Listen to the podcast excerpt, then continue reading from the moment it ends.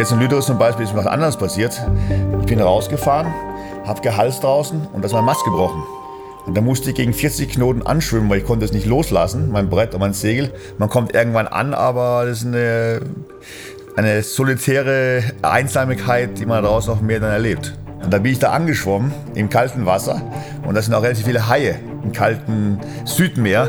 Und da wurde es mir schon ein bisschen unangenehm, nach einer halben Stunde Schwimmen gegen den Wind. Das war so das letzte Mal, wo ich gespürt habe, wie viel Kraft das Meer und der Wind eigentlich hat, wenn man dagegen anschwimmen muss.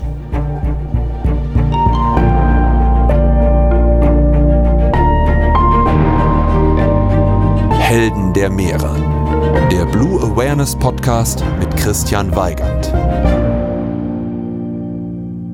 Hallo und herzlich willkommen zu dieser Episode von Helden der Meere.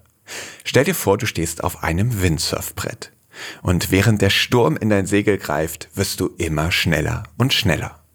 Das sollst du auch, denn du befindest dich auf einem Speedkanal und versuchst dort neue Rekorde aufzustellen. Und während du immer schneller wirst, verschwindet die Welt um dich herum in einem Tunnel und du erreichst über 100 kmh. Diese Vorstellung wird für die meisten von uns tatsächlich auch immer eine Vorstellung bleiben. Denn das haben bisher nur wenige Menschen geschafft. Einer davon ist Björn Dunkerbeck. Björn ist nicht nur Weltrekordhalter, was die Geschwindigkeiten angeht, sondern auch 42-facher Windsurf-Weltmeister. Und damit, wenn man nach Anzahl der gewonnenen Weltmeistertitel geht, der erfolgreichste Profisportler aller Zeiten. Er hat 163 World Cups gewonnen und er stand zwischen 1986 und 2012 bei jedem Wettkampf, an dem er teilgenommen hat, auch auf dem Podium. Also eine außergewöhnliche Profisportkarriere. In dieser Folge wollen wir herausfinden, wie Björn eigentlich zum Profi wurde und wie er es geschafft hat, eine solche Dominanz aufzubauen und wie es eigentlich ist, so ein erfolgreicher Sportler zu sein. Und wir wollen natürlich wissen, was nach so einer Karriere kommt. Denn der 53-Jährige surft mittlerweile nicht mehr um den World Cup mit. Freut euch auf eine Folge mit Björn Dunkerbeck. Moin Björn. Moin.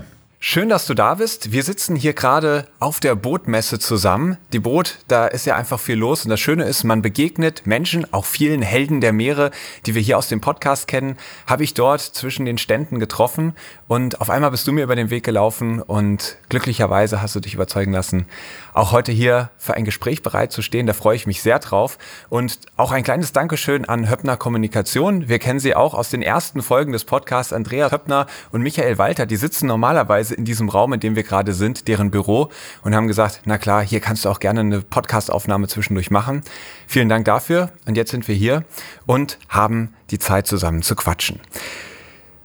Björn, lass uns gleich mit der allerersten Kategorie starten. Meeresrauschen. Und da würde ich gerne wissen, wie sieht für dich der perfekte Tag am Meer aus? Also zum Beispiel, ja, okay, ich wohne auf Gran Canaria und ich habe Meeresrauschen von meinem Bett aus. Von dem her fängt das schon mal gut an. also du wohnst direkt an der Küste? So ist das. Wo, wo auf Gran Canaria? Im Südosten der Insel, im Bahia Feliz. Ah. Und da haben wir immer schönen Sonnenaufgang jeden Morgen aus ja. dem Meer raus und natürlich auch Meeresrauschen. Oh ja, wunderschön. Was mir direkt schon mal auffällt, du sprichst total gut Deutsch. Danke. Du bist Kind von dänisch-holländischen Eltern, auf Gran Canaria aufgewachsen. Wie kommst du da zu Deutsch? Meine Eltern sind wegen Windsurfen ausgewandert aus äh, Dänemark und ja. haben gleich in Maspalomas am Strand eine Windsurfschule aufgemacht, ja. 1978. Und da hatten wir natürlich sehr viele deutsche, Österreicher, schweizerische Kunden. Und da habe ich äh, relativ schnell auch Deutsch gelernt. Was kannst du noch alles für Sprachen? Natürlich Dänisch als Muttersprache, Norwegisch, weil ich in norwegische Schule gegangen bin, Schwedisch, weil die Norweger und die Schweden sich nicht verständigen können, Deutsch, Englisch, Spanisch und auch ein bisschen Französisch. Wahnsinn. Bist du so ein Sprachtalent und hast einfach so viel Spaß daran, das zu lernen? Oder fliegt es dir zu oder hast du da viele Sprachkurse gemacht? Wie kam das? Ich habe das eigentlich alles in der Surfschule gelernt und ich habe auch mein Taschengeld verdient, damit die abtreibenden Windsurfkunden wieder zurück zu surfen. Und wenn man dann die Sprache kann, dann äh, hat man mehr Taschengeld. verstehe, verstehe. Sehr gut. Wir springen mal in die Kategorie Abenteuer Ozean. Abenteuer Ozean. Da muss man bei dir natürlich in erster Linie ans Windsurfen denken. Du bist, wie du gerade schon gesagt hast, auf Gran Canaria aufgewachsen Und man sagt, du konntest schon surfen, bevor du schwimmen konntest. Ist das nur eine Legende oder stimmt das wirklich? Na, das stimmt eigentlich so wirklich. Wie, wie kann man surfen, ohne Ich- schwimmen zu können? Ich habe mich über Wasser halten können, aber richtig schwimmen war das nicht. okay. Wie lange hat es gebraucht, bis du schwimmen gelernt hast? Das habe ich relativ schnell gelernt, weil ich musste das lernen, sonst durfte ich nicht Windsurfen. Von deinen Eltern aus? So ist das. Okay. Und dann hatten sie dich ziemlich schnell und du konntest schwimmen. Ja, da haben wir erst wie so ein kleiner Hund geschwommen und dann Brustschwimmen und dann Kraulen ging auch. Und äh, das ging also relativ schnell, wo ich einen Sinn gesehen habe, warum ich schwimmen lernen sollte. Ja. Und es ist natürlich schon schon empfehlen, dass jeder, der am Meer wohnt oder am See wohnt, auch schwimmen kann. Ja, absolut. Und das ist ja immer ganz spannend, wenn man das Warum für etwas hat, dann ist das Wie und das Was schnell beantwortet. Wann hat deine Profikarriere begonnen? Also meine Profikarriere ging relativ schnell. Ich habe ja mit achteinhalb, neun so Windsurfen gelernt. Ja. Mit 10 und 11 bin ich schon die ersten lokalen kleinen Windsurf-Weekend-Rennen auf dem Kanal mitgesurft. Meine Eltern natürlich auch. Und da waren wir relativ schnell auch mal in Tarifa und in Roda, so 81, 82 bei spanischen Meisterschaften. Und 83 bin ich schon das erste Junior Weltmeisterschaft in Slalom, Kursrennen und auch in der Welle mitgesurft in Knocke Heist in Belgien. Okay, wie alt warst du da? 83? Da war ich 15. Okay. 14 oder 15. Muss man mal nachrechnen, ne? Das ist schon lange her. Das ist genau 40 Jahre her, wenn ihr den Kopf rechnet. 23, 82, 83, also 40 Jahre her. Von dem her schon ganz schön lange her, ja. Absolut. Ja, und bei Und diesem da Contest? bin ich als der Jüngste sozusagen äh, gleich Zweiter geworden, hinter Eric Thiermet, der schon knapp vor 18 war. Ja. Und Jean-Luc Vass, der Dritter geworden ist, der war auch knapp vor 18. Und da war ich halt als kleiner, kleiner Canario, blonder Canario, schon ganz vorne dabei. Und da bin ich 1984 wieder Eurofarmer Cup mitgefahren, bin Zweiter geworden im Slalom und habe mich dadurch qualifiziert für die nächste sozusagen Weltcup-Rennen in Scheveningen. Ja. Und das war das legendäre Scheveningen-Rennen, wo es sehr große Wellen hatte, sehr viel Wind hatte. Und hatte das Glück, dass sehr ähnliche Bedingungen waren wie in Gran Canaria auf Posto Izquierdo. Und bin gleich Fünfter in der Welle geworden, Wow. als ganz, ganz junger. Und da hat eigentlich so meine Profikarriere so gestartet sozusagen. Und 1986 bin ich sogar Japan und Hawaii und die ganze Tour mitgesurft. Dann war auch im ersten Jahr gleich Siebter Wow. mit 16-Jähriger. Und äh, 1987 haben wir den ersten Weltcups gewonnen, mit meiner Schwester Brit zusammen in San Francisco, das allererste Rennen im Juli. In Guadeloupe sogar das Slalom und das Race gewonnen und bin ganz knapp Zweiter geworden hinter Robin Esch. Krass. Und Robin Nash, wer ihn nicht kennt, wahrscheinlich kennen ihn die meisten, eine wahre Größe im Windsurfsport, eine Legende. Und wie, wie war das für dich damals, dieses Gefühl zu haben, ich glaube, ich habe es geschafft, ich bin jetzt wirklich Windsurf-Profi? Wie gesagt, es ging ziemlich schnell. Und äh, dann habe ich das Jahr darauf, 1988, auch äh, ihn geschlagen sogar. Und dann Robin Nash meinst du? Robin Nash in der Ja. Gesamtwertung. Und da, wo es mir aber richtig war, dass ich wirklich konnte, und dann habe ich gesagt, ja, wenn es jetzt und so schnell ging, dann muss ich mich jetzt nur besser vorbereiten, mehr trainieren, mein Material besser vorbereiten, dann kann ich das sicher noch lange anhalten. Und so war das auch. Absolut. 1988 hast du dann deinen ersten Weltmeistertitel geholt. Da warst du wie alt? 18 Anfang der Saison und 19 Ende der Saison. Ja.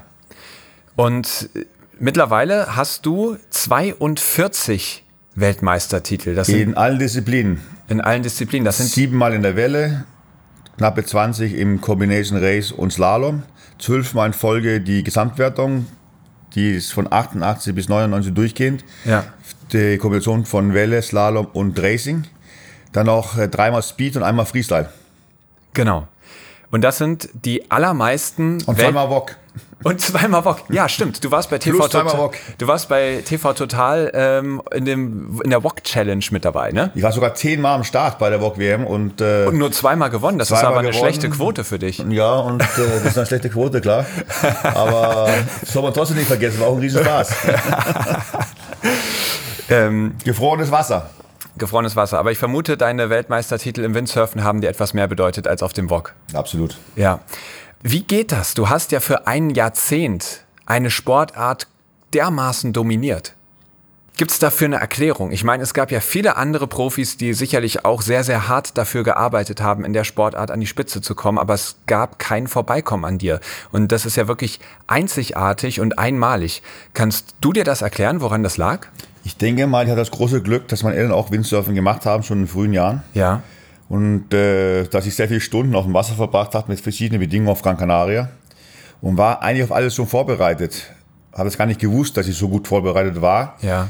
Und habe mich dann mit F2 und äh, meine Segelmacher damals von Nilbreit äh, haben uns immer einen kleinen Vorsprung rausgearbeitet mit Material auch. Also wir waren eigentlich immer einen Schritt vor den anderen. Ja. Und das haben wir ganz lange anhalten können. Und das mit dem Trainingsehrgeiz und mit den vielen Stunden, die ich auf dem Körper hatte, im Kopf und Erfahrung, haben sich einfach ausbezahlt. Das ist die Erklärung dafür. ja. Meinst du, das ist heute auch nochmal möglich? Eine so derartige Dominanz, weil ich, ich zähle jetzt zusammen, ganz früh angefangen, krasser Trainingseinsatz und vor allem auch in der Materialentwicklung immer einen Schritt voraus. Ich habe das Gefühl, der, der Profisport ist da auch immer professioneller geworden, immer schneller geworden. Die Talente müssen ganz früh schon anfangen, sich wirklich krass auf den Sport auszurichten. Und was die Technologie angeht, ist, ist es, glaube ich, nur noch schwer möglich, so einen Vorsprung zu bekommen. ist es eigentlich ziemlich unmöglich, weil es gibt doch noch ganz wenig Rennen, die alle Disziplinen haben. Ja. Und in den 80er und 90er Jahren sind eigentlich fast alle Slalom, Race und Welle gesurft. Ja. Dann ab Mitte 90 hat es Jason Pollock gegeben und einige andere, die sich nur noch auf Welle spezialisiert haben, Ja. kein Slalom mehr gesurft sind. Und heutzutage ist es meistens so, entweder fahren die nur Slalom und Foil oder nur Welle und Freestyle. Ja. Es gibt also wenig, die wirklich alles können. Ja. Ist es dir mal passiert, oder vielleicht ist es ja auch immer noch so, dass bei dieser Dominanz, bei dieser Überlegenheit, die du damals hattest, dass du dich so ein bisschen, naja, also einerseits, man kann sich logisch erklären, von wegen, ich habe halt einfach mehr trainiert, ich habe daran liegt's, oder dass man vielleicht auch mal das Gefühl bekommt, so ein bisschen the special one zu sein, wo man einfach sagt, da, da gibt's keine Erklärung, es ist irgendwie von Gott geküsst.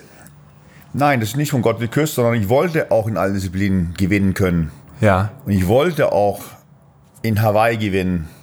Und ich wollte auch die 50-Knoten-Marke überschreiten. Und ich wollte auch die 100 km/h überschreiten. Wenn man nicht will, dann wird man auch nicht hinkommen.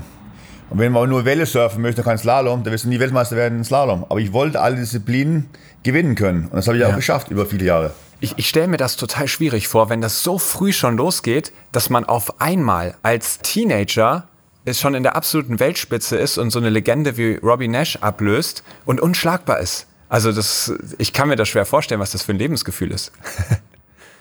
Ja, das ist auch nicht ganz einfach. Aber ich war ja sehr jung schon dabei. Ja, Und mir war klar, dass ich äh, vorne sein wollte und gewinnen wollte. Ja. Und es ging aber dann nur- ein bisschen schneller, als äh, sich viele gedacht haben. ja. War das gesund für dich? Du, immer noch tiptop gesund. Hattest du einen mentalen Coach, irgendjemanden, der, der dir beim Mindgame geholfen hat, einerseits dich auf die ähm, Competitions einzustellen, aber vielleicht auch andererseits ähm, damit umzugehen, auf einmal so erfolgreich zu sein?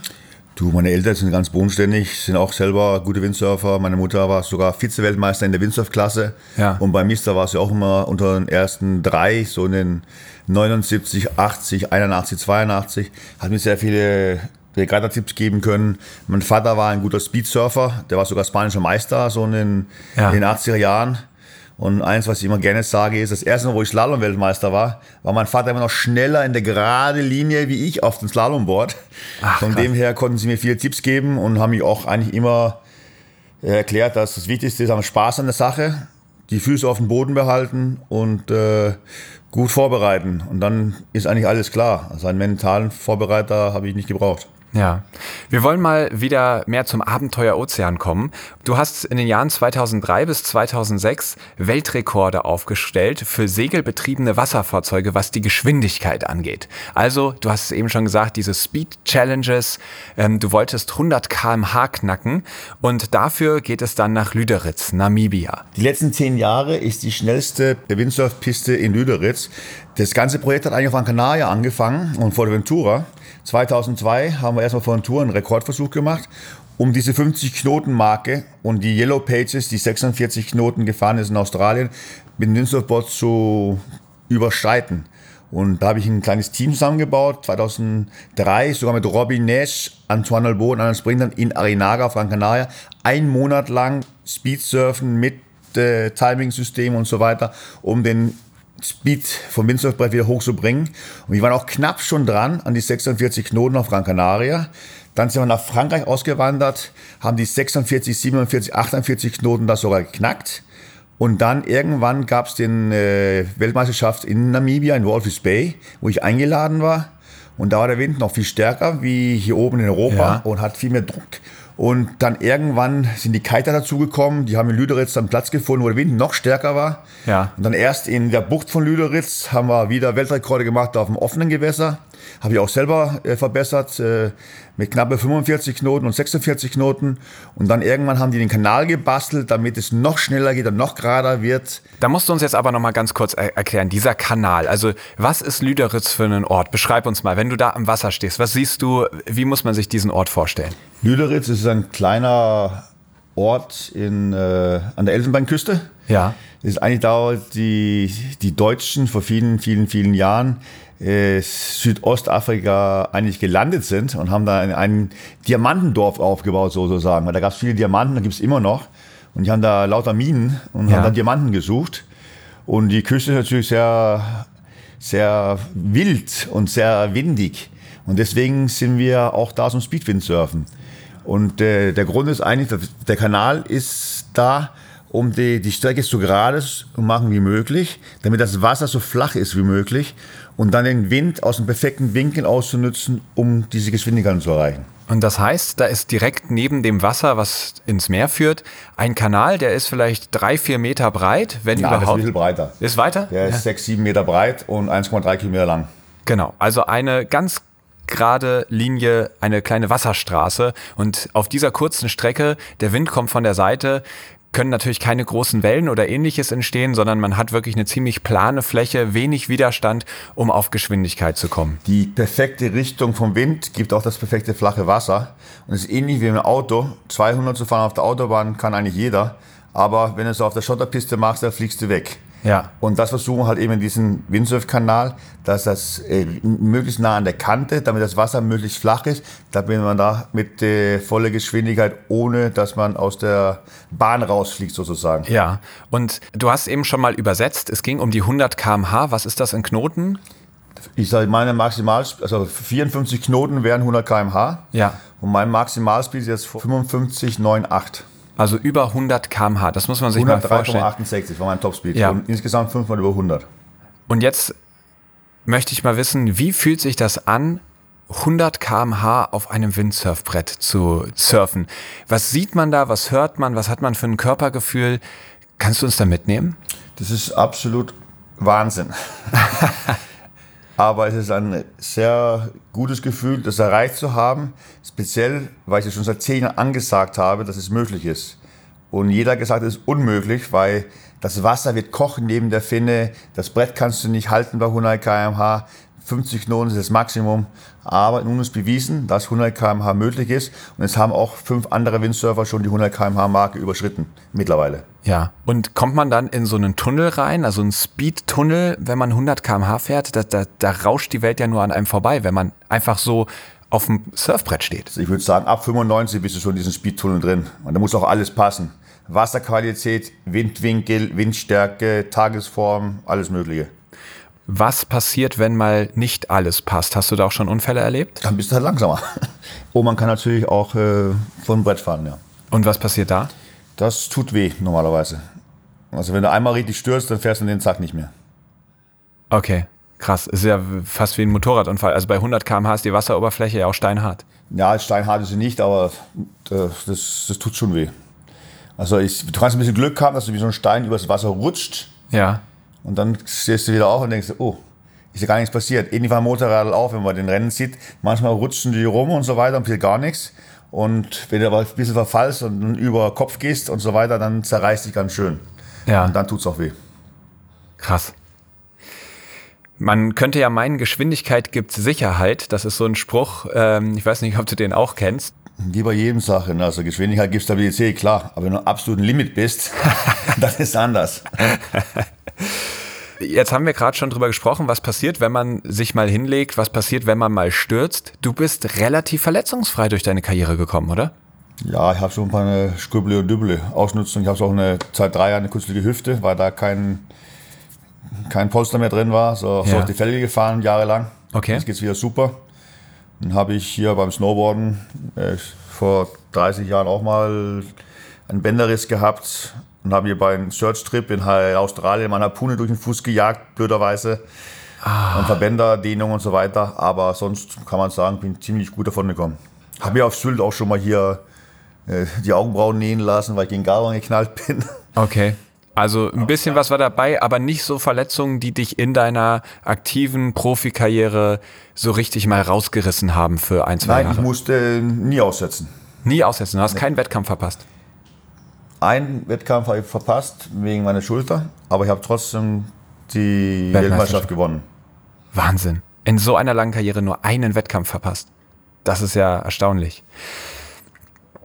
Welche Disziplinen oder welche Aspekte am Windsurfen sind dir am liebsten? Ist es der Speed? Sind es besonders hohe Sprünge? Sind es vielleicht auch große Wellen? Die Kombination des Windsurfen macht die Faszination. Das Freeriden, das Slalom-Windsurfen gegen andere, das Speedsurfen am absoluten Limit, große Wellen, kleine Wellen, Wind von links, Wind von rechts, auflandiger Wind, ablandiger Wind. Es gibt so viele Aspekte im Windsurfen, dass man sie alle beherrschen möchte, dann wird Windsurfen nie langweilig werden können. Lass uns mal in die verschiedenen Disziplinen so ein bisschen reingehen, zum Beispiel auch in die großen Wellen. Viele haben ja schon mal von Jaws gehört, einer riesengroßen Welle auf Hawaii, also Big Wave Surfing, das seinen Namen auch wirklich verdient. Jaws, das kann gerne mal 10 Meter hoch sein, diese Welle, und trotzdem schmeißt sie eine Lippe, also wirklich eine extrem brutale Welle. Welche Faszination wirkt so eine Welle auf dich aus? Also Jaws ist speziell schön und da werden die Wellen auch 10, 12, 14, 15 Meter hoch und die sind auch brutal dick. Du hast da so eine riesen Wassermasse, was sich da anschiebt. Und äh, für Bilder und Film ist es natürlich sehr schön, aber man soll sich lieber nicht erwischen lassen von der Welle. Bist du schon mal erwischt worden? Ich bin schon erwischt worden, zum Glück noch nie am richtigen Peak, weil das kann auch ganz schön lange dich unter Wasser halten. Ja, wie war das, als es dich erwischt hat? Wie ist Ja, es bei Joss? wie durch eine Waschmaschine sozusagen. Du weißt nicht, wo oben und unten ist und es drückt dir gegen den Untergrund, auch wo es relativ tief ist, aber du kommst trotzdem unten an. Und in Jaws speziell hat es so große Felsen unter Wasser, die schauen aus wie, wie große Busse sozusagen. Okay. Und äh, das ist nicht ganz lustig. Also so schön wie es auch ist, große Wellensurfer muss immer perfekt vorbereitet sein. Ja, und wie fühlt es sich an, wenn alles gut geht auf so einer Welle? Wenn alles gut geht, ist es ein super schönes Gefühl. Man hat äh, gesagt, ich bin jetzt hier der Mann und ich habe das alles unter Kontrolle. Und äh, deswegen zieht es immer wieder äh, jeden dahin, der auch gerne in größeren Wellen surft. Ja. Hast du Angst in solchen Momenten? Hast du Angst beim Windsurfen? Nee, Angst darfst du auch keine haben. Du musst gut vorbereitet sein und du musst auch dann sagen, wenn ich heute nicht gut drauf bin, dann lieber nicht gehen. Das machst du auch? Das mache ich auch, ja. Ja. Du hast eben auch schon vom The Search gesprochen. Das ist immer die Suche nach, Suche nach perfekten Bedingungen. nach perfekten Da Bedingungen. haben wir Fotograf und äh, Celebrities, also Robin Nash und andere Top-Windsurfer dabei gehabt, um Windsurfsport nicht nur im Wettkampfsport zu präsentieren, sondern auch in die Discovery von New Places sozusagen. Und da waren wir in Molokai gewesen, in Kapalua, in Australien, Westen Australien, Chile, in Mentawais, in Bali, Südafrika, Namibia, und noch andere schöne Plätze auf der Welt, wo noch niemand war vorher. Und ihr könnt ja auch alle äh, auf meiner Webseite sehen, dungerberg.com. Da ist auch ein Search-Teil drauf oder nur googeln, The Search Bernd Dungerberg, das sind auch lauter schöne Videos drauf. Und natürlich auf Facebook und auf Instagram. Natürlich, also Auch die ganzen Speedsachen sind halt da Ja. vom Kanal, wer da interessiert ist. Genau, ihr findet die ganzen Links in den Shownotes, die stecke ich da rein, damit ihr das ganz leicht anklicken könnt. Und was ich spannend finde, das heißt, du betreibst ja auch andere Sportarten. Also du gehst ja nicht nur Windsurfen, sondern du bist auch ein ziemlich guter Wellenreiter. Ich habe mir deine Videos angeguckt und war ganz erstaunt. Ja, mittlerweile tue ich sehr viel Stand-Up-Paddeln, weil ich nicht so weich über die Hüfte bin. Ja. Aber früher habe ich viel Wellenreiten gemacht, natürlich, Tauchen auch. Und die Kombination ist halt ideal. Wahnsinn, dass du noch so viel Zeit hattest, neben diesem krassen Trainingsaufwand auch diese anderen Sportarten zu pushen. Aber das ist natürlich auch ein Training fürs Windsurfen. Ja. Damals war es Schwimmen, Tauchen, Wellenreiten, mittlerweile Stand-Up-Paddeln, seit es gibt, ein gutes Training fürs Windsurfen. Und ergänzt natürlich gut. Wenn kein Wind ist, kann man Wellenreiten und Stand-Up-Paddeln gehen. Also das würdest du auch heute noch jedem Profi empfehlen? Mache ich jeden Tag selber und jeden Profi empfehlen. Mountainbiken und Straßenradfahren natürlich auch super, um einfach Ja. die generelle Kondition aufzubauen. Ja. Ist Windsurfen trotzdem noch deine absolute Nummer eins? Windsurfen ist und bleibt Nummer eins und das andere ist alles Zugabe. Also da kam auch nie was dazu, was da irgendwie dran kratzen konnte. Auch nicht als irgendwelche, was weiß ich, Wingfoiling oder sonst was. Gab es da mal Momente, wo du gedacht hast, boah, das könnte was sein? Ich gehe selber gerne Windsurffoilen.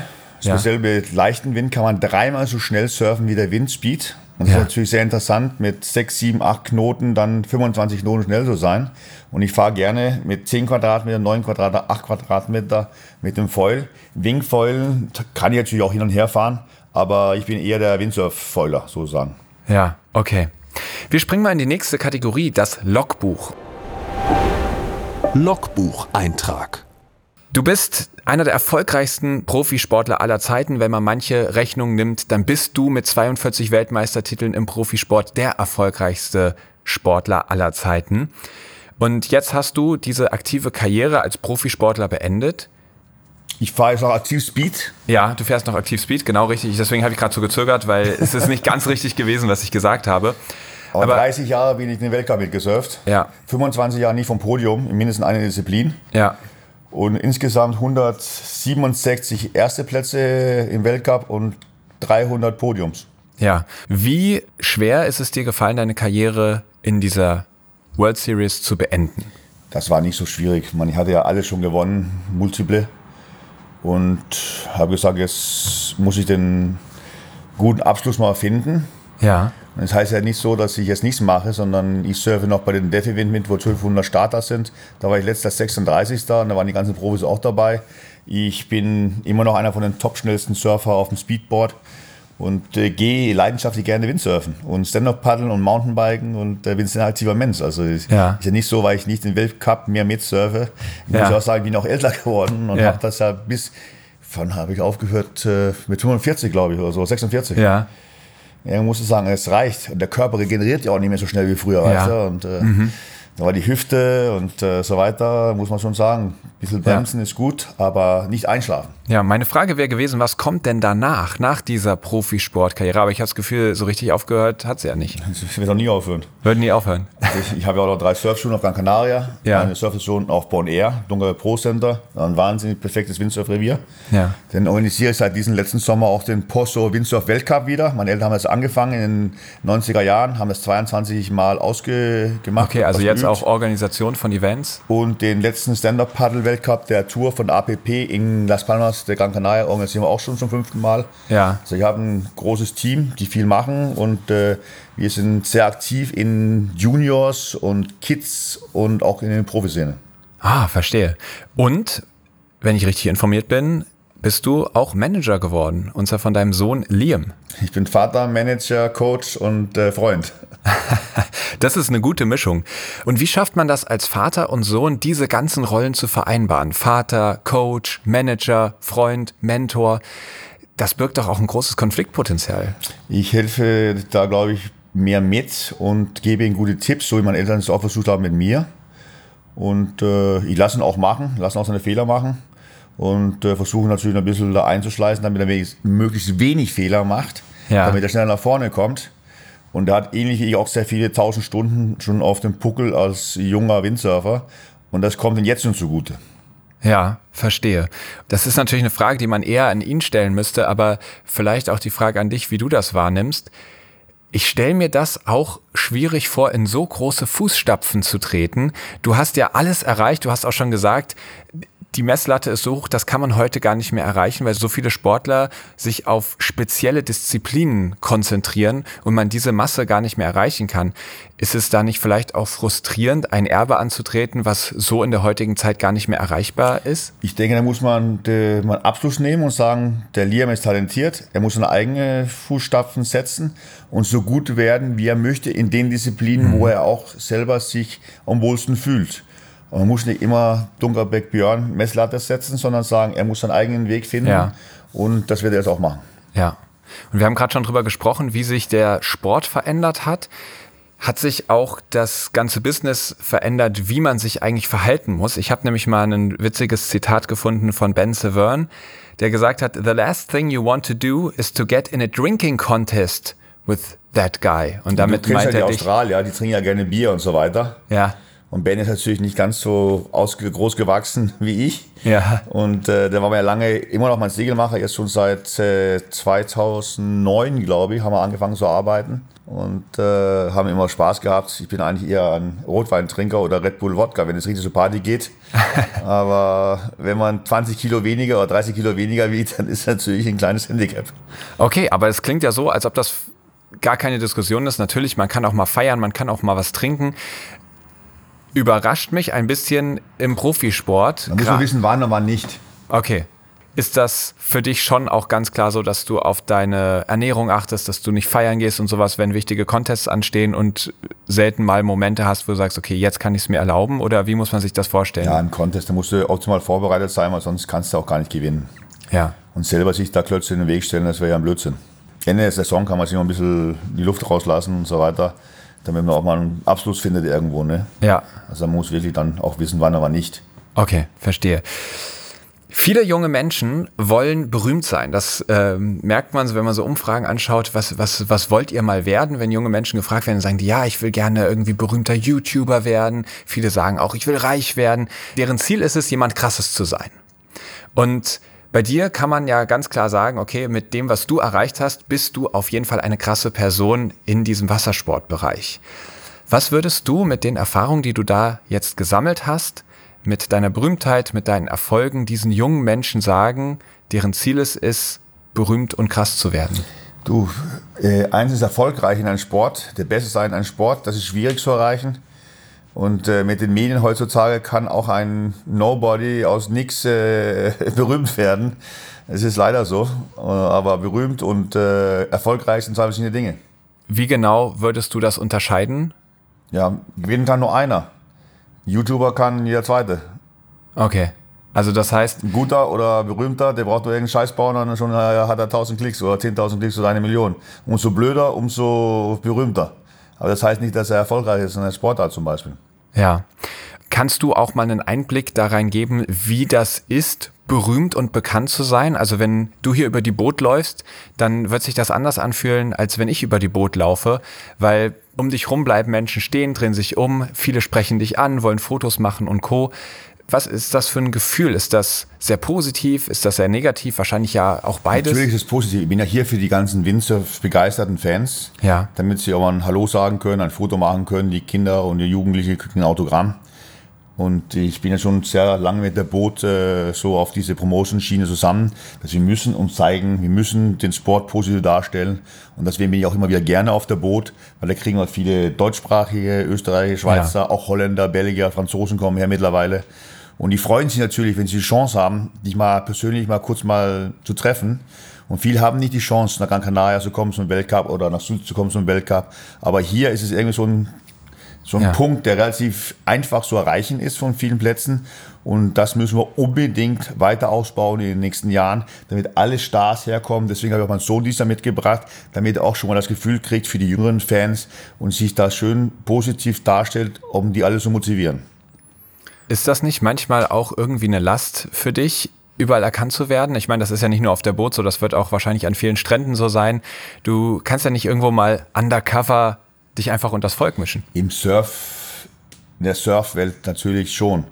Da bin ich sehr bekannt. In der großen Welt, da gibt es sehr viele andere Sportarten, die Sportler wie Fußballer und Formel-1-Fahrer, die sehr viel äh, bekannter sind wie ich. Aber es ist halt nun mal so, wenn du der Beste bist, dann will die einfach jeder mal kennenlernen und so weiter. Das gehört einfach dazu. Und ich versuche einfach positive Ausstrahlung zu geben, äh, die Menschen zu motivieren, die Kinder zu motivieren, einen guten Sport zu machen und ein äh, beispielhaftes Leben sozusagen zu führen. Ja. Ja, super. Ich frage Auch die da. Nachlässigkeit ist Ja. ganz wichtig. Kein Müll wegschmeißen, sondern Müll einsammeln, wegschmeißen und so weiter. Denn klar, ich habe zwar nicht diese Platte hingeschmissen, aber irgendein Mensch hat sie dahin gepackt. Das heißt, jeder kann ruhig ein bisschen aufsammeln und ein bisschen mithelfen, Ja. auch die Meere zu säubern, damit die Fische und die Delfine und die Schildkröten Ja. nicht alle daran sterben müssen, was wir Menschen alles hier in den letzten 100 Jahren hier verursacht haben. Genau, da kommen wir auch später nochmal drauf. Und ich finde das auch total schön. Ähm, ich habe dir da mal auf den Zahn gefühlt, wie sich das Berühmtsein anfühlt. Und ganz häufig hört man ja davon, dass es, dass es doch eine große Belastung ist. Aber bei dir klingt so, als ob du damit sehr im Reinen bist und eigentlich den Vorteil darin siehst, nämlich wirklich diese Vorbildrolle einnehmen zu können und die Menschen für diesen Sport begeistern zu können. Jetzt hast du gerade gesagt, es gibt auch andere Sportler, andere Sportarten, die sehr, sehr berühmt sind, auch viel bekannter als du. Gibt es Sportler, vielleicht auch aus anderen Sportarten, zu denen du aufblickst, die für dich richtige Idole sind?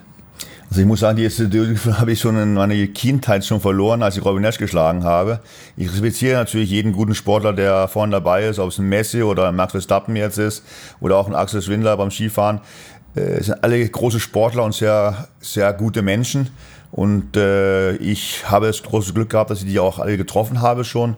Und ich denke mal, versuchen eigentlich alle positive Ausstrahlung darzustellen und auch äh, motivierend für, für unsere Fans da zu sein. Mhm. Viele Menschen stellen sich ja irgendwann so eine gewisse Sinnfrage im Job. Und wenn man so aufs Leben zurückkriegt, fragt man sich, was, was habe ich erreicht? Welche Hebel konnte ich in Bewegung setzen?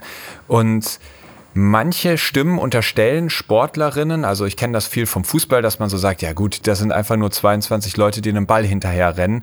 Das ist nicht besonders sinnvoll, das ist einfach nur Entertainment. Hast du da für dich mal einen Punkt gehabt, wo du gesagt hast, mir ist es wichtig, einen gewissen Sinn auch mit der Arbeit zu erfüllen? Oder da gab es da irgendwelche Konflikte? Nee, meine ich nicht. Weiterentwicklung. Äh, ich wollte eigentlich immer äh, erfolgreich sein in meinem Sport. Und äh, das habe ich einfach versucht, möglichst lange und positiv auszuüben. Gab es irgendwann mal ein Loch, in das du gefallen bist? Also du sprichst von Weiterentwicklung. Ähm, war das ein geradliniger Weg und, und ging immer weiter nach vorne oder hattest du zwischendurch auch mal irgendwelche Krisen, die, die dir richtig zu schaffen gemacht haben? Es klingt irgendwie alles so perfekt. Es war auch relativ gut organisiert alles. Äh, klar, es gibt immer wieder ein paar verschiedene Sachen, die nicht ganz klappen, wie man es gerne hätte. Und ich habe ja auch, wie viele wissen, äh, mit äh, vier verschiedenen Segelmacher Weltmeistertitel gemacht. Einmal mit F2-Segel, dann mit Nilbreitsegel, dann mit North-Segel und jetzt mit Severn-Segel.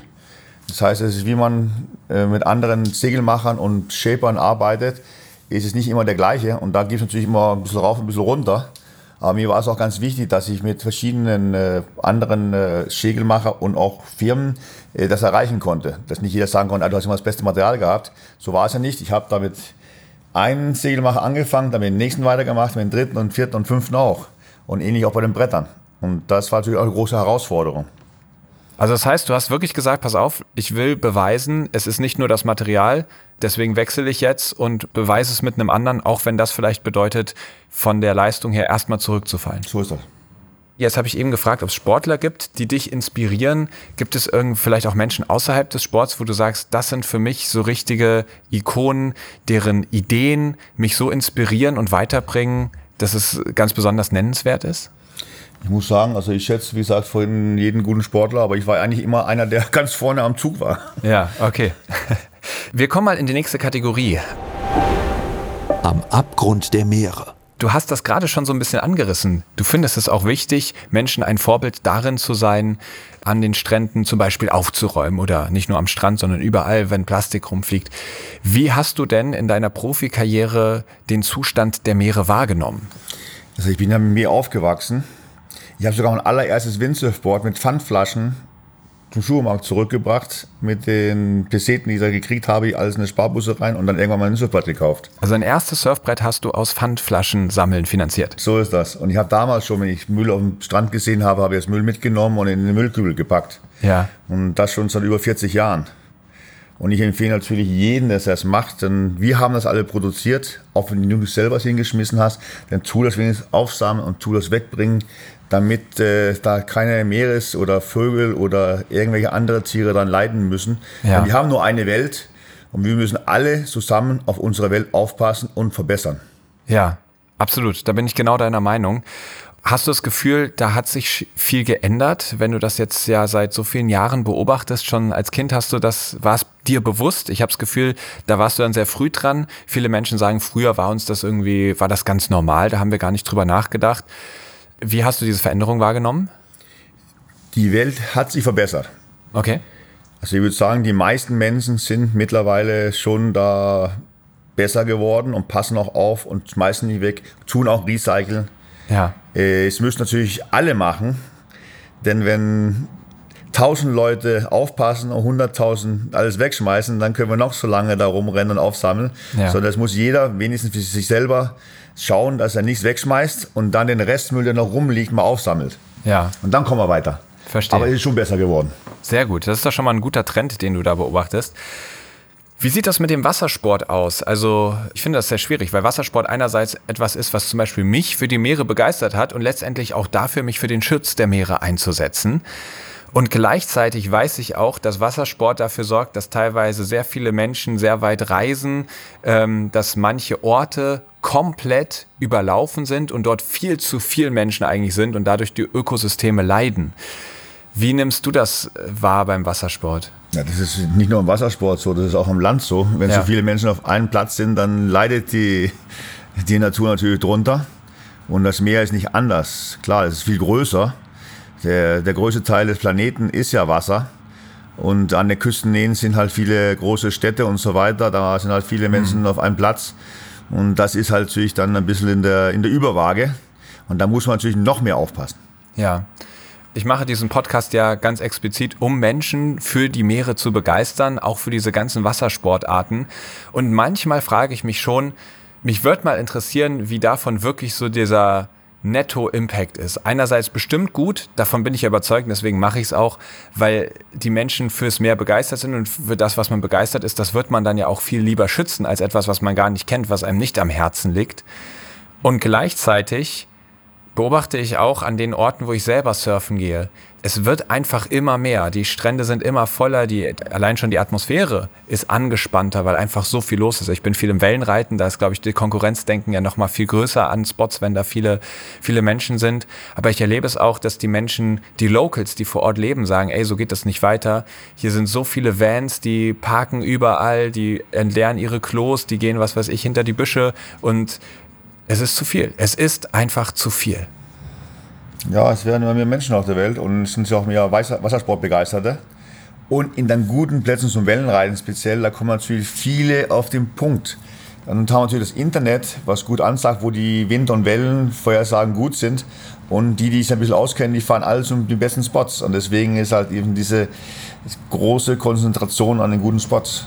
Ja. Wir kommen jetzt zur letzten Kategorie Ebbe oder Flut. Und ich stelle dich jetzt vor ein paar Entweder-Oder-Fragen und ein paar Halbsätze und du vervollständigst das einfach so, wie es für dich richtig klingt. Sturm oder Flaute? Sturm. Möglichst stark. Also ich muss sagen, äh, fürs Wellenwindsurfen ist mir so der mittel bis stark am liebsten. Zum Speedsurfen natürlich so 40 bis 50 Knoten, wenn es das ideal ist, speziell unten in Lydos am Kanal. Aber es muss keine 80 Knoten sein. Das ist einfach zu viel, ne? Das ist einfach zu viel, ja. Okay. Welches Element ist dir am liebsten? Wasser oder Wind? Äh, Die Kombination logischerweise als Windsurfer. Ja. Aber ich gehe auch gern, ganz äh, genauso gerne Wellen reiten aus Stand-Up paddeln. Da brauche ich natürlich keinen Wind. Ja. Das heißt, äh, mal so, mal so. Aber die Variation ist auch das Schöne dabei. Ja. Contest oder Free Surf? Also ich muss sagen, also wenn ich Wettkampf fahre, dann fahre ich Wettkampf. Jetzt bin ich 30 Jahre lang Weltcup gefahren. Äh, Ich muss es nicht mehr haben. Ich habe das schon alles erreicht mittlerweile. Aber wenn ich beim Delphi Wind bin, dann fahre ich trotzdem gerne mit diesen 1200 Windsurfer über den Kurs. Ja. Aber es ist nicht so, dass wir, als ich 20 war, dass ich das jede Woche haben musste. Jetzt tue ich meine Speed Contest mitsurfen, meine Dungerweg Speed Challenge tun wir organisieren. Äh, dreimal, zwei Monate im Jahr, April, Mai, Juli, August, September, Ok- Oktober, November, Entschuldigung. Und da kann jeder mitsurfen, überall auf dem ganzen Planeten, auf gps-speedsurfen.com einschreiben und die können dann gegen mich und andere Windsurfer sich vergleichen. Das tue ich auch noch liebens gerne. Aber ist nicht dieser Wettkampfstress, wie ich vor, äh, vor Jahren in den Weltcup-Zirkus hatte, den brauche ich nicht mehr. Da bin ich rausgewachsen sozusagen. Okay, aber an sich bist du immer noch eine sehr kompetitive Natur. Das heißt, äh, messen und vergleichen ist, liegt dir schon noch im Blut. Ja, einmal ein Wettkampfstyp, glaube ich, immer ein Wettkampfstyp. Wird bei dir alles zu einem Wettkampf? Ich muss sagen, äh, ich, äh, ich fliege auch ungern, wenn ich meine Kindern hier Monopol spiele. Okay. Und das wäre eine Frage gewesen. Wie gehst du mit Niederlagen um? Ich kann die Niederlagen äh, gut verdauen. Ich habe immer gesagt, ich muss auch aus den Negativen lernen können. Ja. Ich habe immer versucht, mich möglichst gut vorzubereiten, dass ich möglichst wenig Niederlagen habe, aber die gehören immer dazu. Gab es mal für dich so richtig harte Niederlagen, die dir richtig wehgetan haben? Nein, zum Glück nicht. Meistens waren das schlechte Bedingungen, wo ich dann auch im Ende meines Slaloms äh, Lebens sozusagen war das Windlimit weiter runtergesenkt. Das Material war limitiert auf eine Größe, Brettgröße, Segel und ich war eigentlich schon zu schwer für diese Bedingungen. Und da konnte ich gar nicht mehr gewinnen, weil die anderen sind mit 20 Kilo weniger die gleichen Segel und die gleichen Bretter gefahren und haben natürlich dann einen riesen Vorteil. Ja. Und das musst du dann hier analysieren und kommen und sagen, so und so war das. Und das ist nicht dein Können, sondern das ist einfach, weil die, die Regelwerke dich gegen dich gespielt haben, so war Und äh, da muss man halt da Analyse stellen und sagen, so und so war das. Verstehe. Foil oder Finne? Also ich muss sagen, ich mache die Kombination gerne. Ich finde das wahnsinnig spaßig, dass man jetzt äh, die Foils dabei hat bei wenig Wind. Und das war auch eine Weiterentwicklung des Windsurfens. Und das ist ja das Schöne vom Windsurfen. Das hat so viele Aspekte. Wie vorhin schon gesagt, Wind von links, Wind von rechts für Wellenwindsurf ist schon eine riesen Herausforderung. Kleine Wellen, starke Wellen, große Wellen ist schon eine Herausforderung. Kleines Segel, großes Segel, Speedsurfen, kleine Bretter, die 40 cm schmal sind oder ein Foilboard, was 95 cm breit ist, wo du auf einen Meter übers Wasser fließt. Das sind so viele Aspekte im Windsurfen, dass man die alle äh, beherrschen möchte, kann es dir nie langweilig werden. Ja. Siehst du irgendwelche Trends, über die noch kein Mensch spricht, wo du sagst, das wird in fünf Jahren das Windsurfen nochmal verändert haben? Also die Kombination jetzt durch das äh, Vollwindsurfen, die ganzen Seen und schlechteren Bedingungen, kannst du eigentlich dein Hawaii vor deine Haustür packen. Und das Finnen-Windsurfen bei ab vier Windstärken wird genauso attraktiv sein wie bisher. Dann haben wir noch das Windsurfen LT heißt das. Das ist das Dreiecks-Windsurf-Segel, was es in den 80er und 70er Jahren gab, haben wir modernisiert. Ein bisschen breiter, damit das einfache Leichtwind-Windsurfen wieder attraktiv geworden ist. Und das wird auch das Windsurfen wieder auf vielen Stehrevieren sozusagen äh, wieder populär machen. Und ist das einfach so ein Retro-Trend oder hat das auch irgendwie einen technischen Vorteil? Nicht jeder kann Ferrari fahren und möchte. Es gibt auch viele, die wollen ganz einfach mit meinen ganz normalen Bulli fahren und das ist halt der Windsurfer LT mit 80 km/h über die Autobahn. Das ist wie beim Wellenreiten ein Shortboard oder ein Longboard ja. oder über ein Stand-Up-Paddeln mit einem Siebenfußer oder mit einem Zwölffußer. Es, es muss nicht immer das Radikalste das Beste sein, sondern genießen in jedem ja. Alter auf dem Wasser rum zu cruisen, ist einfach ein schönes Gefühl. VOG WM oder Car Crash Challenge? Das war immer eine super Gaudi, alles beide. Und ich war immer dabei, weil ich auch ein bisschen das Windsurfen da präsentieren wollte im Fernsehen. Und ich muss sagen, ich habe da viele gute Menschen kennengelernt und viel Spaß gehabt. Okay. Wie war es mit Stefan Raab? Habt ihr euch gut verstanden? Ja, eigentlich schon. Der ist ja so, wie er ist und der versteckt sich von niemandem und äh, das war schon ein Riesenspaß. Und wenn du dich jetzt noch einmal für eins dieser Formate entscheiden müsstest, eher in den VOG steigen und noch einmal gewinnen oder in die Car Crash, Car Crash Challenge? Ich weiß, ich bin eigentlich ganz froh, dass ich da unverletzt davon gekommen bin, muss ich sagen. Bei der Car Crash Challenge? Auch, ja. Bei beiden Sachen? Ja. Ah, ja. Und das kann nicht jeder sagen. Also von dem her, ich gehe jetzt lieber schön Windsurfen. Also würdest du nicht nochmal machen?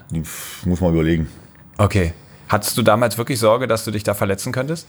Also ich muss sagen, dass ich da, da nie richtig drüber nachgedacht. Okay. Also im Nachhinein muss ich sagen, es haben sich schon einige Wege getan. Ja. Und ich habe auch selber mal hier die angeknackt in den, den Ellenbogen. In den, die Ellenbogen, diese Kapsel kaputt geschlagen. Bei, bei der VOG WM, oder? Weil ich an der Eispiste rangekommen bin. Ja. Und äh, mit da mit knappe 100 darunter so, so fliegen ist nicht ganz ungefährlich. Ja, dann lieber auf dem Surfbrett nehme ich an, die 100er knacken. Genau, die habe ich ja schon geknackt und äh, ich bin ja auch wieder in Lydos dabei Ende des Jahres.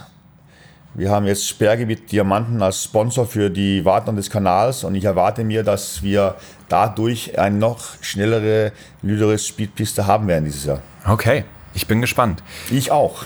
Dein größter Erfolg der kannst du nicht in eine Sache sagen. Das ist die ganze Karriere, weil mein größter Erfolg. Ja. Der Weltmeistertitel, der mir am wichtigsten war? Also ich muss sagen, natürlich war der erste sicherlich wichtig. Dann die Gleichstellung mit Robin Esch fünfmal in Folge zu gewinnen. Die Gesamtwertung war sehr wichtig. Was bis dahin das erfolgreichste überhaupt war. Ja, genau. Und dann habe ich natürlich das gesagt, wenn ich es schon fünfmal kann, dann kann ich es auch ein sechstes und ein siebtes und ein zehntes und habe ich es sogar zwölfmal in Folge geschafft. Mit über 40, also insgesamt ist 42 Weltmeistertitel Ja. in allen Disziplinen. Und ich muss sagen, das ist der größte Erfolg überhaupt, dass ich wirklich in der Welle, im Freestyle, im Slalom, im Race, im Speed und die Gesamtwertung als einzigster alle Disziplinen gewonnen habe. Das gab es auch noch nicht, dass jemand alles sieben. Auch Robin Eschnig. Okay. Was ich durch das Meer gelernt habe. Respekt, Verantwortung und Genuss. Sehr schön. Es ist eine gute Mischung. Der größte Irrtum über das Windsurfen ist, Das große Irrtum über Windsurfen. Also ich glaube, dass die meisten Windsurfer oder die meisten Menschen in, in den modernen Gebieten, die wissen schon, worum es geht. Aber wir hatten mal in Namibia, in Wolfis Bay, einen Local dabei, einen Caddy, der uns ein bisschen geholfen hat, das Material rumzuschleppen für mich und meine Kumpels. Und der hat da meinen mein Freund und Helfer Victor gefragt, nach drei oder vier Tagen, wo wohl der Motor wäre bei diesem Gerät. Weil die sind so schnell. Ja. Wo ist der Motor? ach, das konnte er gar nicht glauben. Krass. Nee, und da habe ich auch gedacht, oha, ist es dann doch nicht wirklich jeder, der verstehen kann, was man Ja. mit den Segeln Ja. los ist. Ja. Gibt es aus deiner langen Karriere irgendwelche Geschichten, irgendwas so aus dem Nähkästchen geplaudert, wo du sagst, das glaubt einem kein Mensch, was wir da erlebt haben? Es gibt sicherlich viele. Magst du eine mit uns teilen? naja, so, man surft natürlich rüber und dann äh, in die Sonne rein, fährt über eine Schildkröte rüber, reißt die Finne raus, muss äh, dann in der Dunkelheit zurückschwimmen zum Strand und äh, man kommt irgendwann an, aber das ist eine, eine solitäre Einsamkeit, die man draußen dem Meer dann erlebt. Wie weit draußen warst du, als als dir das passiert ist? Also ich muss sagen, das letzte Mal, wo es passiert ist, war ich so guten Kilometer von der Küste entfernt und bin dann eine halbe Stunde zurückgeschwommen, Okay. Das ist jedes Mal eine Schildkröte, oder was? Oder, also, bevor ich die Finger rausgerissen habe. Jetzt in Lüderitz zum Beispiel ist mir was anderes passiert. Da hatte ich natürlich limitiertes Material dabei. Und da gibt es eine schöne Bucht vorne am Vias Point, wo man so schön Speed surfen kann. Ich bin rausgefahren, habe gehalst draußen und das ist mein Mast gebrochen. ja. Und da musste ich gegen 40 Knoten anschwimmen, weil ich konnte es nicht loslassen, mein Brett und mein Segel, weil ich habe es ja gebraucht, um auf den Kanal zu surfen. Ja. Und da bin ich da angeschwommen im kalten Wasser und da sind auch relativ viele Haie Ja. im, im kalten Südmeer. Und da wurde es mir schon ein bisschen unangenehm, nach einer halben Stunde Schwimmen gegen den Wind. Wie erschöpft warst du, als du angekommen bist? Habe ich schon gemerkt, ja. Also der Arm, da habe ich lange, also zwei Tage gebraucht, bis er wieder einigermaßen normal funktioniert hat. Zum Glück waren die zwei Tage darauf kein Wind, da konnte ich mich gut regenerieren. Aber das war so das letzte Mal, wo ich gespürt habe, wie viel Ja. Kraft das Meer und der Wind eigentlich hat, wenn man dagegen anschwimmen Ja. muss. Bekommst du es in so einer Situation mal mit der Angst zu tun? Ja, ich hätte ja auch loslassen können und da reinschwimmen. Aber ich wollte natürlich Material nicht loswerden. Ja, okay. Also du hast dich trotzdem noch sicher gefühlt. Ich war immer noch Ja. sicher, ja. Gab es denn mal irgendeinen Moment, wo, wo irgendwas schiefgelaufen ist, wo du wirklich gedacht hast, oh shit, das könnte es jetzt gewesen sein? Nein, zum Glück nicht. Gar nicht. In der ganzen Karriere. Ich, das kann ich mir kaum vorstellen. Du bist ja echt ein harter Hund. Ja, ich war immer gut vorbereitet. Also ich tue mich auch nicht selber in Lebensgefahr bringen. Okay, das heißt, du hast wirklich so ein gutes Gespür dafür, im rechten Moment zu sagen, so, jetzt stopp, das geht mir zu weit. Und deswegen hast du zwar sehr extreme Sachen gemacht, aber bist nie über diese Schwelle gegangen, wo du irgendwas das Gefühl hattest, jetzt habe ich die Kontrolle verloren und muss hoffen, dass es gut geht. So ist das. Immer ein kleines Schutz haben, dass man genau weiß, ich habe das unter Kontrolle, ich bin nicht außer Kontrolle. Und das ist speziell wichtig bei sehr starkem Wind und auch bei sehr großen Wellen. Da muss man wirklich wissen, was man macht. Und wenn man nicht gut vorbereitet ist, dann lieber aussetzen. Ja. Gibt es eine Message, eine Botschaft, die du jetzt so aus deinen ganzen Jahren am Meer im Wassersport gesammelt hast, die du jetzt gerne noch an die Hörer weitergeben möchtest? Äh, wenn du noch nicht Windsurfen gemacht hast, dann versuch es mal. Es macht einen Riesenspaß. Ist auch ein Familiensport. Man kann das ganze Leben zusammen ausüben. Egal ob Wellenreiten, Stand-Up-Paddle oder Windsurfen. Und äh, natürlich äh, Nachlässigkeit, Müll aufsammeln. Mit Nachlässigkeit meinst du Nachhaltigkeit? Nachhaltigkeit, also, ja, ja. kein Problem. Ja. Ich bin ja kein Deutschsprachiger. Nein, nein, deswegen, erlauben, deswegen ja. erlaube ich es mir, dich zu ko äh, korrigieren, weil nach, ja. nach, Nachhaltigkeit, ähm, Nachhaltigkeit ist ganz wichtig. dir, genau, ja. Also das ist auch etwas, was du, was dir sehr am Herzen liegt, dass es alle Menschen verstehen und ihren Teil dazu beitragen. Ja, wir müssen auf unseren Planeten aufpassen, weil es gibt nur einen. So ist es. Das ist ein schönes Schlusswort. Letzte Frage: Vor einem Wettkampf oder nach dem Zieleinlauf? Beides. Beides. Ja, das ist alles schön. Die Spannung davor und dann das Erlösen danach. Sehr schön. Wir sind jetzt am Zieleinlauf dieses Podcast-Gespräches. Die Spannung vorher war zumindest bei mir da. Ich habe mich riesig gefreut, die Zeit zu haben, mit dir zu schnacken. Vielen Dank, dass du sie auch genommen hast. Und jetzt wünsche ich dir noch viel Spaß hier auf der Boot. Vielen Dank und natürlich viel Erfolg, dass du nächste, nee, dieses Jahr wahrscheinlich in Lüderitz nochmal in diesem neuen Kanal deine Rekorde knacken kannst und wieder für neue Schlagzeilen und Weltrekorde sorgst. Vielen Dank, so soll das sein. Super. Björn, ich danke dir von Herzen. Ähm, das war ein schönes Gespräch. Schön, dass du dir Zeit genommen Ebenfalls, hast. Ebenfalls, Dankeschön auch.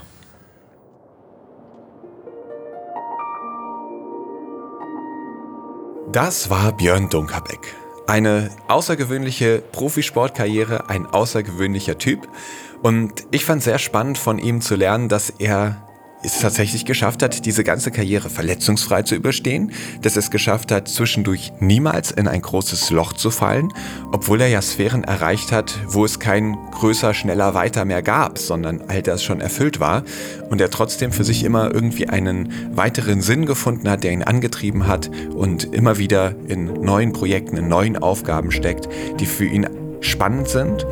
Und mir ist auch aufgefallen, ich habe mein ganzes Gespräch immer wieder nachgehakt und nachgebohrt und habe irgendwie versucht, da was dran zu finden, was irgendwie nicht so perfekt ist und vor allem ihm auch so ein bisschen zu entlocken, ob er nicht vielleicht Idole hat, zu denen er aufschaut. Da habe ich irgendwie gar nicht locker gelassen. Ich glaube, das war etwas, das mir sehr wichtig war, zu sehen, ob da vielleicht so eine gewisse Bescheidenheit dahinter steckt. Und habe mich dann im Nachhinein aber gefragt, warum ist mir das denn eigentlich so wichtig, dass jemand, der so erfolgreich ist, der all das sich erkämpft, erarbeitet hat, dann auch ganz stolz damit nach außen geht und sagt, hey ja, ich bin da on top of the game. Und ähm, das ist ja auch zweifelsohne verdient. Und da habe ich so ein bisschen was von Björn gelernt, nämlich das, was man für sich erreicht, erkämpft hat, damit nicht immer nur bescheiden zu sein und sich unter den Scheffel zu stellen, sondern das auch nach außen zu tragen und mit Stolz von sich zu behaupten, das habe ich einfach geschafft. Ich hoffe, euch hat diese Folge auch gefallen. Ich hoffe, sie hat euch inspiriert. Und wenn dem so ist, dann teilt sie doch gerne. Mit Freunden, mit Familie, mit Leuten, die Björn unbedingt mal zuhören sollten. Denn damit erreichen wir dann immer mehr Menschen. Und genau das ist ja auch das Ziel von Blue Awareness e.V. und auch mein persönliches Ziel, mit diesem Podcast viele Menschen zu erreichen, um sie für die Meere zu begeistern. Denn wir glauben, das kam ja im Gespräch auch schon raus, für das, was man begeistert ist, das möchte man auch schützen. Und so wollen wir einen Beitrag zum Schutz der Meere leisten. Und wenn ihr da mitmachen wollt, dann unterstützt uns gerne durch eine Spende oder werdet sogar ein Teil des Vereins und helft uns so dabei, diese Bewusstseinsarbeit fortzuführen. So, das war's jetzt mit dieser Folge. Zum Schluss könnt ihr gerne noch eine gute Bewertung da lassen, falls ihr das nicht eh schon getan habt. Und dann hören wir uns in 14 Tagen wieder. Bei der nächsten Episode von Helden der Meere. Aufnahme, Produktion und Schnitt Christian Weigand. Musik Paul Timmich und Dorian Behner. Design Malte Buck. Sprecher, Intro und Kategorien Moritz Schelius.